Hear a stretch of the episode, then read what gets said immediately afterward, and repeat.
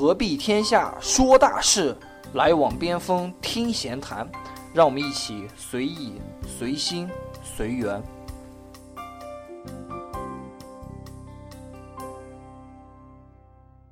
大家好，我是老边，大家好，我是疯子，欢迎收听本期边锋闲谈。呃，这一期呢，我们终于请到了我们的第一位嘉宾啊，程序员。那首先呢，先请他介绍一下自己吧。啊，小关，你先自我介绍一下。你已经把我给介绍了，没事，你还是要介绍一下你的大概一些其他情况嘛。Hello，大家好，我是小关。呃，是我之前的前同事。是前前同哦。呃，对对，前前同事，前前同事。然后，呃，也是在在那家上市的互联网公司里面做开发。哎，对，开发工程师。哦，那其实我是想说一下，疯子，你之前咱们也聊过，就是大家眼中的程序啊，你眼中的程序员是一个什么样子的？呃，其实我最开始的话对开发工程师吧，这个职位的话和可能和很多人印象是一样，就说贴上那种标签，就觉得程序员就是天天坐在那里，然后除了看代码就写代码，完了以后可能和。呃，硬盘里的，呃呃，这个玩游戏其实其次的，可能会和硬盘里的女生约约会什么，对吧？然后可能就感觉完全没有自己其他生活，然后就一种与世隔绝的那种感觉。他就是通过电脑屏幕啊这种可能和外界有点联系，然后其他可能就没联系了。这是我之前也是最早的，就是说对程序员就这种感觉。那你这个认识肯定是错误的，因为咱们今天来的这位程序员，他我相信他一定不是这样子的。对，因为就是也正是因为小乖，所以让我觉得其实。程序员这个职业啊，其实就和我们之前聊那个设计师，嗯，也是一样，就说你抛开这个职业来说，你平时遇见程序员的话，其实你可能根本就不知道他是程序员。对对对。但是如果说一一聊到哦，可能哦，原来你是程序员，哦，原来你是设计师，才会觉得哦，怎么好像跟我想的有点不一样。然后你可能和他有些深入的那种呃认识啊、了解了之后啊，觉得其实无论程序员、无论设计师、无论还是无论我们产品经理，其实大家都是普普通通的人。对，你不了解他是因为你没有走进他，那其实就是想让小歪。小小乖小乖，你说一下你平常到底是一个什么样的状态，包括生活和工作。嗯，工作的话，我平常一般呃一天到晚加班啊，然后呃还要熬夜什么的。呃呃，在我印象中，好像其实你以前就是我们在一起工作的时候啊，你加班时候好像不是很多，对吧？嗯，这可能跟嗯在不同公司，然后在不同部门，然后。嗯，嗯情况会不大一样。嗯，像我的话，可能是啊，因为我那个本身那个小组里面活的话，可能不是特别多，然后可能嗯做的东西的话，不是那种啊那种需求型的，就是啊，比如说产品提了，嗯，产品那边提了啊一些需求过来，然后你就要直接开发，然后要要上线。然后像我们一做的东西。嗯，是算是公司里面一些嗯基础服务吧，然后只要一般情况下，它那周期比较长长一点，然后做好之后，嗯比较稳定上线之后，啊然后基本上，嗯其他时间的话，可能就嗯是剩下的时间就是嗯在优化啊啊然后维护的啊那种性质了，所以说，可能正常情况下，其实像我们这种工性质的工作，可能。嗯，平时的话可能会花了更多时间，然后去啊去学习，然后去钻研这方面的东西，所以说不会就是经常，呃听到嗯会有产品呢或者上面的领导然后去嗯催你赶紧把东西做完，然后赶紧上线，这种情况可能会相对少一点，所以说不用经常加班，然后可能时间比较多，所以可能要去啊更好的去分配比较好一点。我我问个问题哈，你那个就说说的话，可能有些东西或者说优化啊什么这些，可能会大家觉得可能会。呃，不懂这些，可能不知道你在说什么。你那个咱们就说，大概用简单几句话说，你现在工作的话内容一般做什么？现在我现在状况的话，已经跟以前不一样了。也应该是根据项目不同啊，毕竟他是做后台 server 的，他不像前端开发，每天是有需求要改需求。他做后台 server 主要是做支持嘛，做支持一次一次做完之后能保证它基本稳定运行就可以嘛。对，然后你比花了比较多时间，可能就是。呃，要经常关注你就是呃已经上线的服务，然后看一下有什么呃本身有什么问题，然后比如说用户量大了，然后请求大了之后，然后你可能要去改进一下，对你的东西改进一下，就不会说呃经常时不时嗯会有一个需求提过来，然后你就要赶赶紧把它做完，然后就上线，这种情况比较少。可能像这种需求比较多的，像我们公司啊，可能是一呃一般是嗯在页面还有后台里面可能比较多需求，就是可能会天天提一些或者嗯隔几天就会提需求过来。我们的话很少，我们的需求有时候是自己提给自己的，就，嗯，不是说优化的需求，对，就是可可能自己就是你对自己负责的东西，可能嗯自己要有一些想法，然后去嗯去改进一下。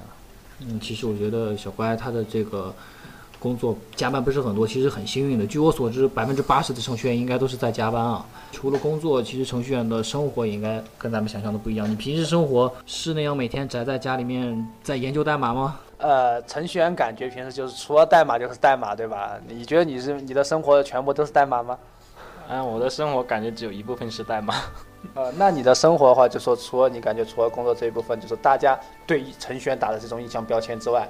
你的生活怎样的呢？能给大家大概描述一下吗？像我的话，我是可能一般情况下，嗯，如果是工作完成了之后呢，然后可能会花其他时间去做一些自己的事情，比如像，假如周末的话，我可能会去出去，嗯，去户外啊，然后去，嗯，去爬山啊，嗯，打下球啊，就啊不会说一整天就还是，嗯，周末的话还是宅在嗯家里面。我认识。程序员这个发跟大家不一样的地方，就是说可能平时给大家就觉得程序员因为天天坐在那里，可能就是熊猫眼、黑眼圈，对吧？然后身体也很消瘦，然后感觉好像一天病殃殃的，对吧？因为一天对着电脑。啊，大家可能现在看不见小乖，但是我可以给大家描述，其实小乖是很健康的黝黑肤色。为什么呢？因为他其实是一个很爱运动的人，也是我认识的时候发现这样子。包括爬山，还有打球这些，其实我都是在他们这帮程序员带动下，然后我才去爱上这些运动的。我可以给大家举个例子，就是。呃，打球这方面，小乖打羽毛球打得非常好，他的反手扣杀是非常厉害的。你说，如果按照大家想象中这种程序员这种情况，对吧？你你一般程序员可能会有这么好的身体吗？对，小乖也是我见过的程序员没有戴眼镜的一个。没有，其实我已经进近视了，只是说并那个啊近视的那个度数比较低，然后所以没有戴眼镜。我想问一下小乖，你觉得你自己是不是一名就是标准的程序员？我觉得可能按一一些标准的话，可能不大算，嗯，因为我可能啊一个啊一个方面的话，我可能自己嗯平时可能比较懒一点，然后当我刚从学校毕业之后啊，然后出来之后，其实很少学习了，啊，然后到现在的话啊，我觉得像啊现在工作了嗯啊几年之后，然后觉得可能啊其实不管是程序员罢了，嗯还是嗯还是做其他工作的，其实。嗯，在工作，嗯，在平时中，其实嗯，不断学习，然后其实是，嗯，是一个比较好的习惯。这个其实让我想起了咱们前几期做的那个关于毕业生选择的大公司还是小公司的那期节目。其实，现在在校的大学生可能觉得学了四年出来了，我第五年我为什么出来？我还要在公司里面要继续学习。在学校里面学的很多东西，可能百分之八十都在社会或者是工作中用不到，你需要继续保持一种学习的状态。对。然后保持一种能学习的能力，这样才能在以后的工作中能胜任。否则的话，你可能就会觉得一些束手无策啦，或者是有一些眼高手低的这样的一些情况。嗯，对这个，其实我也我可以说深有体会吧，因为我真的是在大学里，包括出来的，我就这种这种感觉。然后当时就有一段时间，就真的觉得是很闲，我不知道自己该做什么呀。然后又不想学，是吧？对，然后又不想学。然后但是就说，慢慢的你发现自己有很多事情其实你可以去做的。但是这个时候你发现，我想做这件事，但是我现在能力达不到，这个时候你才会有一种内在驱动力去促使你说我要去学这样的东西。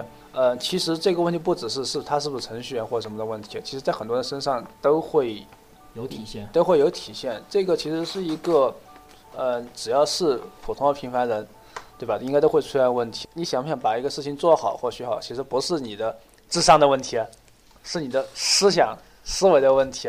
前段时间不是有句话是说，呃，现在还没有到了拼智商的时候，就是你前面的努力都没有够，你正常人的努力都没有够，你还没有到了拼天分、拼智商的时候。前面的努力你得先做够，可能你就已经超过了大部分人了。其实说起来，程序员，我是真想起来我们公司的几位女程序员啊，也是非常有特点、非常奇葩啊，也不能说非常奇葩，因为我们公司，呃，我认识的几位程序员，女程序员有几位是长得非常漂亮，然后身材又特别好。然后也是那种女神级别的女程序员啊，然后技术又特别好，我真是搞不懂他们为什为什么去走向了程序员这条路。还有一种女程序员呢，就是那种女人中的男人啊，真的是，呃，平常看起来都是一个男孩的样子，短头发，非常干练的程序员。然后，对，就是那，就那对，就是那种女汉子，平时都是在一起，大家踢球练肌肉的什么那种。然后我觉得，其实程序员这这个行这个行业里面也是非常有很多有很多各色各样的人吧。他们当中可能不是像咱们。普通人那样就单单的是贴一个标签，他们就是这样。咱们必须要走进他去了解他，可能会发现程序员生活中一些不一样的东西。相当于你去了解程序员，你不是带着说我我觉得程序员什么样子，程序员这个职业什么样，对吧？你真正和一个程序员打交道，其实你应该想他这个人是什么样子的。与人相处其实都是这样，不要先入为主。呃先入为主的有一些观点，然后再去跟他去呃谈论一些别的东西。嗯。然后呢，其实说到了这个呃程序员，其实也是想问一下小乖，你这未来还是想做程序员吗？我的话是，嗯，我未来几年可能还是会继续从事这个行业。就是说你自己对程序员有一个什么样的规划？你的职业的一种规划是什么？因为咱们可能有很多刚毕业的学生会听咱们的节目啊，然后可能会有很多困惑，说我假如说我现在当当了程序员，或者说我可能今年我刚高考完，我选择了计算机这个行业，假如说四年或者五年之后我毕业了，可能这个行业不是太火了。程序员还能做什么？或者是程序员的未来的一种职业发展是一种什么样子？本身在这个嗯程序员的圈子里面，其实你也是有很多方向的。比如说，啊，你去做后台，然后嗯去嗯做前端，然后还有嗯啊去做啊一些啊移动平台上的啊一些应用，嗯，做来测试啊。然后在那过程中的话，你其实是可以去慢慢去找准你自己一个方向。就是你可能觉得哎自己做这方面然后。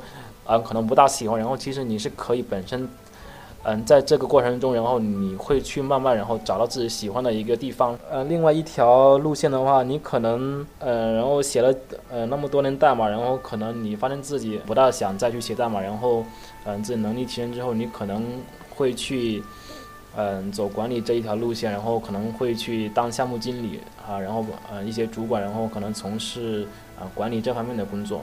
啊，也就是说，其实有两条路呗。第一种是走这种技术专家型的，另外一种就是走管理型。其实，呃，单纯就是从比较俗的一个方面，从薪资来讲，我觉得 BAT 的技术专家给的薪资也不是很低啊，也很高的。然后走管理的话，就就是转项目经理嘛。然后其实我觉得程序员也可以混混得惨一点，也可以转一些产品之类的。这个也不要混得惨，因为其实产品经理最最早的话，很多产品经理都是从技术过来的。做开发做久了，可能自己发现对产品有一些非常独特的意见，又发现现在的产品经理太傻逼了，我就要做产品经理。可能后来也是发现做测试也挺好玩的，可以转测试。其实我觉得做开发选择还是蛮多的。开发公司它还是有个好处，就是它其实很多地方它还是可以跨行业转的，就是结合我。曾经读过的这个生物上面的来说的话，对吧？你开发工程师，如果你有好的这种代码经验，你和生物学一个最经典的结合就是做生物信息学。嗯。然后一个交叉学科吧。一个交叉学科。嗯。而这个会会非常对你做生物信息学这种里面生物学的数据分析非常有帮有帮助。这样，实际上你就从一个工程师，一个工程师真的是往一个科学界、科研人员、科学家方面转，这种就是一种。真正的叫跨跨行业，但是如果说你是做，呃，互联网金融，或者是什么银行啊，但本质还是一个本质还本质还是个开发工程师。对，其实呃，总结一下刚才小白说的话，其实就是当一个毕业生可能出来的时候，他。面临着很多种计算机语言，包括前端、后台、客户端之类的，他会很迷茫。这时候可能就是先到公司里面，先去开始做一项东西，后来你会发现自己的兴趣点所在。然后就是有两条路嘛，一种是走专家级，一种是走管理级别的这种路线。然后还有就是一种，嗯，不要有那种心理障碍，让大家觉得好像说，哎，你做程序员，你虽然有这样的路径可以走掉，但是可能你会给大家留留下印象，觉得你就是个死宅。其实不这样的，是，嗯，是如果说第一，就是你周围的人要能够了解你；第二话，主要就是，其实从另外一方面来说，作为开发工程师的话，像小怪这种性格比较开朗的话，也让别人去了解，让别人去了解你，让大家知道，其实，嗯，程序员、开发工程不过是一个工作岗位的名称而已。对对。但是我们每一个人都是一个活生生的人，都有自己的特点，都其实都可以是一个开朗外向的一个性格。一方面让别人去了解你，另一方面你去了解别人。因为生活它并不只是工作嘛，嗯，这程序员本身只是一个职业是吧？跟其实，嗯，跟男女其实没有太关系，可能只是说，嗯啊比较多男的，然后去做一行，嗯，就好像护士一样是吧？是，然后基本上都是女护士，但是其实啊男的护护士也是有的嘛，对吧？就像这种情况，对对，差不多，对，不要不要给职业扣帽子吧，不要给职业贴标签啊，就是这个意思。那咱们这期节目就到这里，然后下一期呢？会跟大家聊一下2014年，总结一下2014年互联网发生的几件大事。对，也就是因为马上要过春节了嘛，我们可能在这之前的节目话，先呃做一个年终，打个年终小总结吧。然后今天也非常感谢呃我们的小乖作为我们的第一个嘉宾来到我们的节目，能和大家一起闲谈这么多东西，希望对大家这些的话，嗯，会有些帮助。好，那这期就到这里，那么下期见。那我们就下期见了。